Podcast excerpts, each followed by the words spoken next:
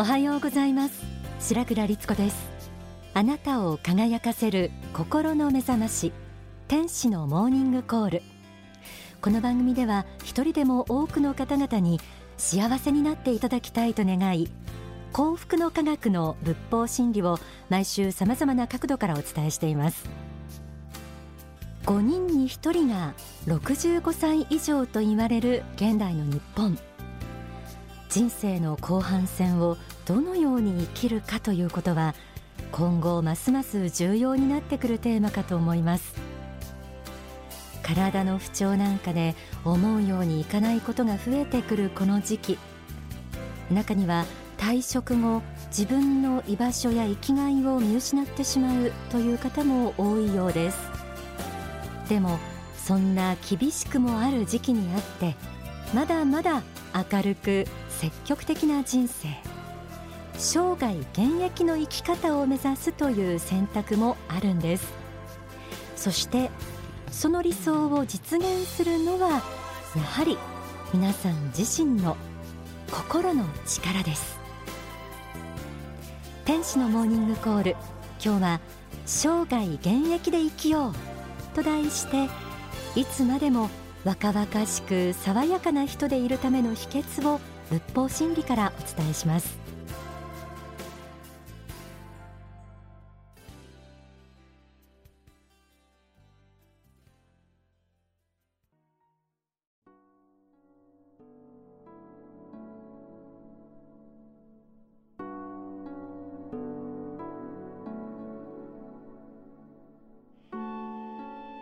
大抵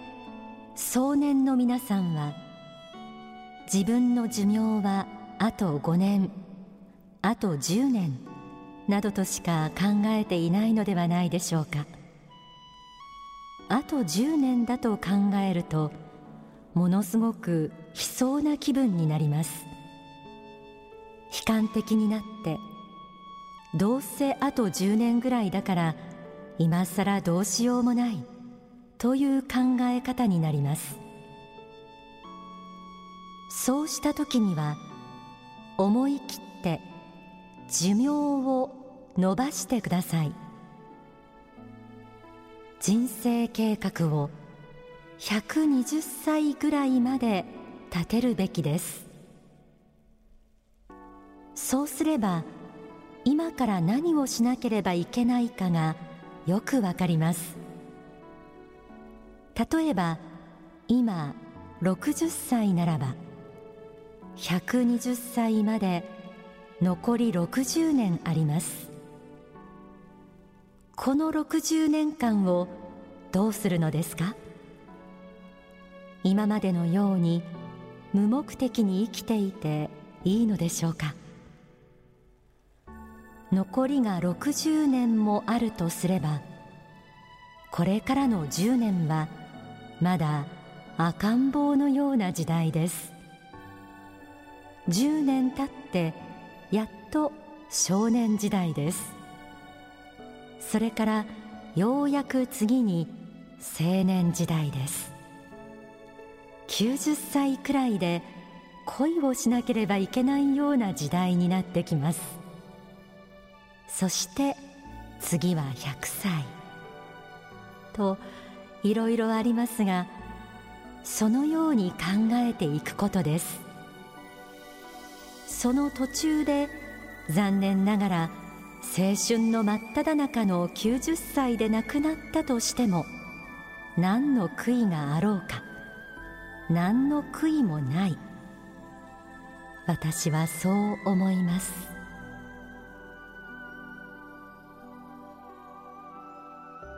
幸福の科学大川隆法総裁の書籍上昇志向から朗読しました。人生計画を120歳まで立てるとありました、えー、これには皆さん驚かれたんじゃないでしょうか。自分が60歳であっても人生がまるまるもう一回待っているとなればまさに第二の人生を始めないわけにはいきません。皆さんはもし自分が120歳まで生きるとしたら人生の後半戦どんな計画を立てるでしょうか？そんな未来への希望が心において若さを保つ青年のような心で生きていく秘訣にもなっていきます。とはいえ年を取るとつい物事に対して悲観的になったり愚痴っぽくなってしまうというのが本当のところではないでしょうか。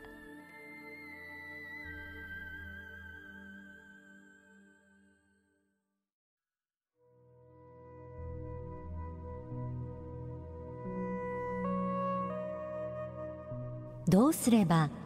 愚痴を言わないで済むようになるのでしょうか。それにはまず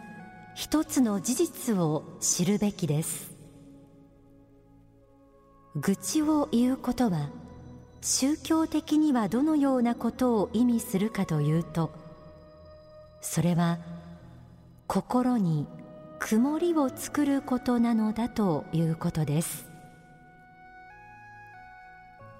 愚痴というものは自分自身の仏性神聖すべての生命が宿している仏心と同じ尊い性質を汚すと同時に他の人をも汚すものであるということを知っていただきたいのです。愚痴が出そうになった時にはどうか愚痴は心に曇りを作るのだ。ゴミをばらまくことになるのだ。と思ってください。愚痴を言っていると天上界から守護霊や指導霊の光が降りてきてもその愚痴の曇りによって心に光が差さなくなります。その結果自分自身が暗い心のままで生きていかなければならなくなります。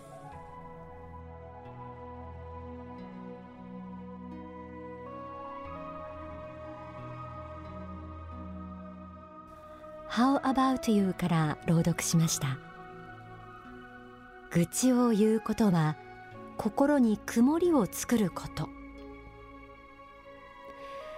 孤独や病気への不安でどうしても心が晴れずにいるという方もあるでしょう。でも苦しみを吐き出したら楽になれると思って出したら逆に心を暗く曇らせている。だとしたら本末転倒というもの、たまには吐き出して聞いてもらうことも大事かと思いますがいつも愚痴っぽいのはいけませんよね。愚痴が出てしまう原因の一つには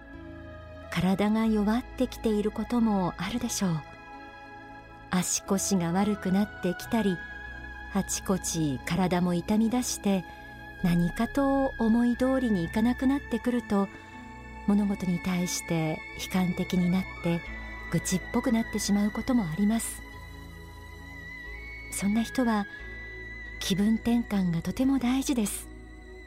お散歩や軽い体操など楽しみながら運動の習慣をつけることも爽やかな心を保つパワーになります。また年をとって昔の話をすることが増えるというのも若さを妨げる一つのようです。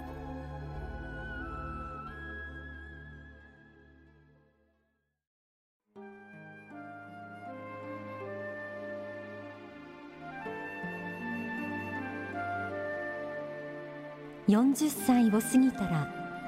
過去の話ばかりをしないように気をつけましょう。過去の話ばかりするのはやめた方が良いのです。昔はああだったこうだったという話は愚痴のもとになるからです。昔自分の若い頃はこうだった。子供時代はこうだった。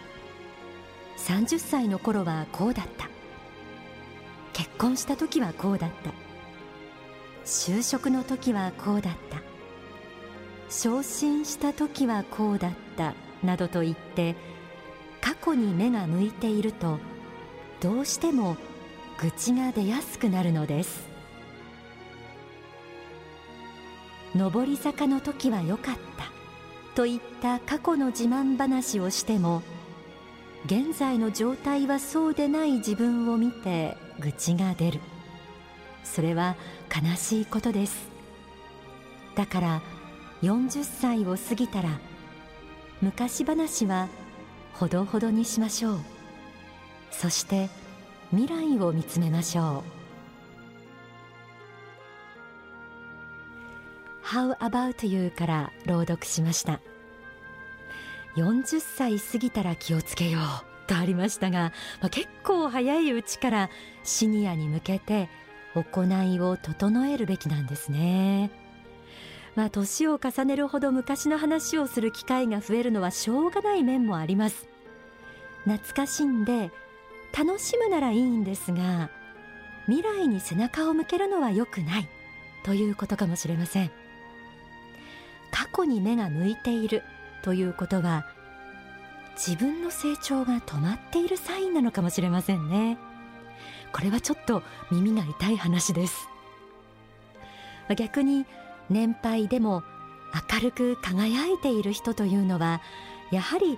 目的を持って未来志向で生きているように思います。若い頃にやり残したことを新たに始めてみたり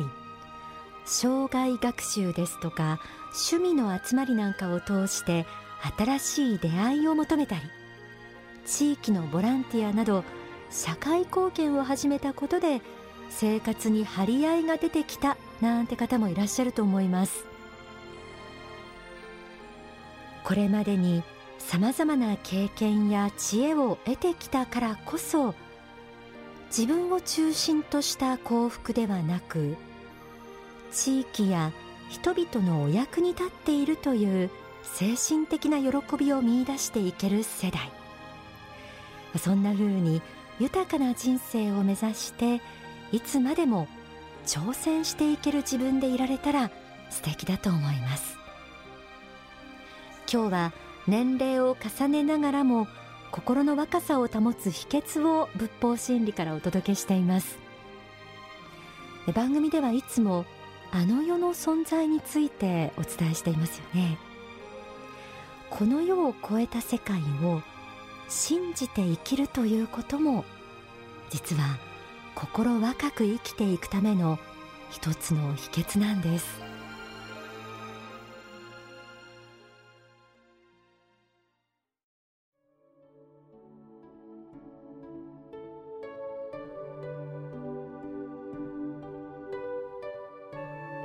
地上を去った時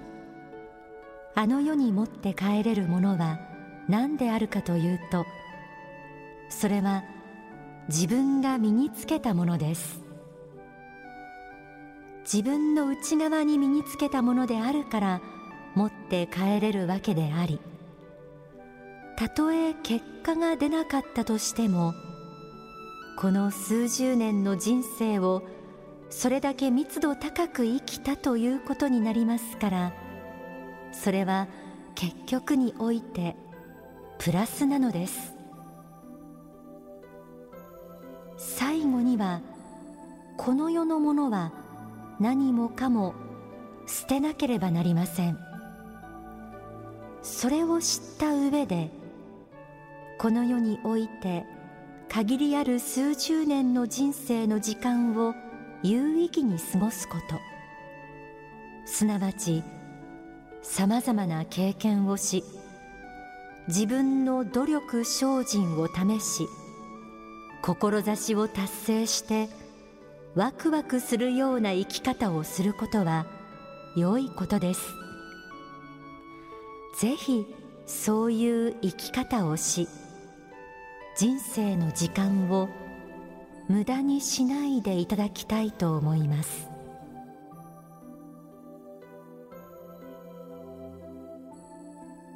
書籍上昇志向。霊界散歩講義から朗読しました。実は霊界に帰ると自分の望むような年齢の姿に若返ることができると教えられています。老いて体が不自由になっていきいずれ死ぬだけだなんて考えてしまうとやはり誰でも悲観的になってしまうものです。でもこうした老後の不自由さも一時的なものなんです。いずれあの世に帰れば自由自在の境地に戻れると思うと希望が湧いてこないでしょうか。私たちの本質は魂です。その魂を磨く修行のために地上での人生を生きています。いつかこの世を旅立つ時が来てもそれは終わりではなく修行を終えて本来の居場所へ帰るということです。この世でのさまざまな経験を通して学び魂に刻まれたものというのはちゃんとあの世に持って帰ることができるんです。そう考えると人生の後半戦の生き方もあの世に持って帰ることができる大切な宝物となっていきます。ではここで大川隆法総裁の説法をお聞きください。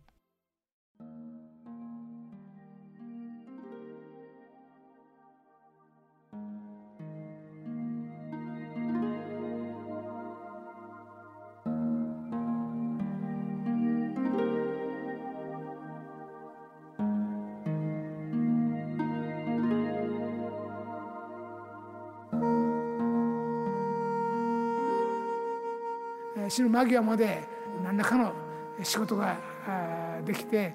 まあ、周りに迷惑かけることなく大往生するっていうのが、まあ、これは老後のやはり理想でなければいけないですね。これだったら若い人に文句言われる筋合いは全くないんで何言って我々のために君たちが税金で潰れるだとか国が潰れるとかそんなこと言ってくれるなよと、うん、こちらはもう100歳まででも働く気満々やと。いうつもりですね。まあ、そういうことを志しておれば体も健康にならざるを得ない健康にするために自分でやっぱり鍛え始めます、えー、体を鍛え始める訓練をし始めますし頭もボケないように使えるような頭をやっぱり、えー、作り始めますのでそうすると体も健康で頭も常に新しいことを吸収して前進しようとしている人を見たらこれまた使ってくれる人が出てくるもんなんです世の中よくできておりましてそういう人にはそういう人なりにまた道が開けてきてですねお役に立ってもらえないかという声がかかってくるもんですね。まあ、収入があるような仕事が続くことはもちろん一番望ましいですけれども、まあ、まあ、収入を伴わなくてもですねそれでも、まあボランティアで泊まる仕事であったとしてもですねそれでも世の中のお役に立てることができてですねえー、周りの人にいっぱい迷惑かけないかけないで生きていけることができたらやっぱりそれでもそれだけでも十分素晴らしいことですよね。だからできるだけ、えー、格尺として、えー、人生を生き切りたいし、えー、お役に世の中のお役に立ち続けたいしできれば年をとっても収入があるような仕事を何かしたいもんですね。収入のある仕事をするためには何か、えー、技術を身につけることあるいは知識を身につけること、まあ、専門的な経験を何か持っていること、まあ、こういうことは大事ですね。そのように皆様方が生涯現役を目指して道を開いていくことによって後進の者たちが非常に元気になってくると思うんですね。